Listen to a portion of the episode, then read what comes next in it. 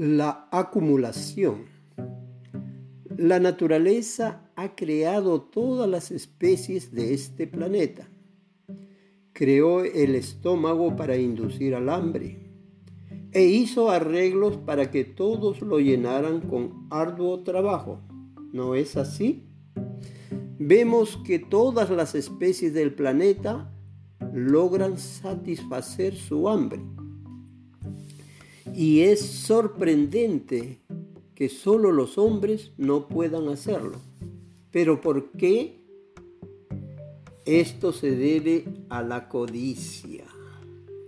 Considera que todas las demás especies del planeta, ya sean herbívoras o carnívoras, solo cazan para vivir y acumular lo necesario.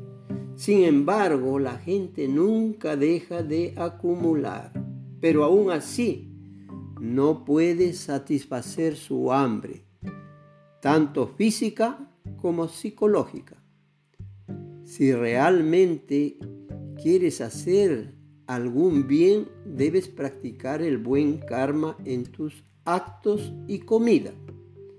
De lo contrario, harás que este mundo quede con el estómago vacío. Así que di con amor, Hare Krishna.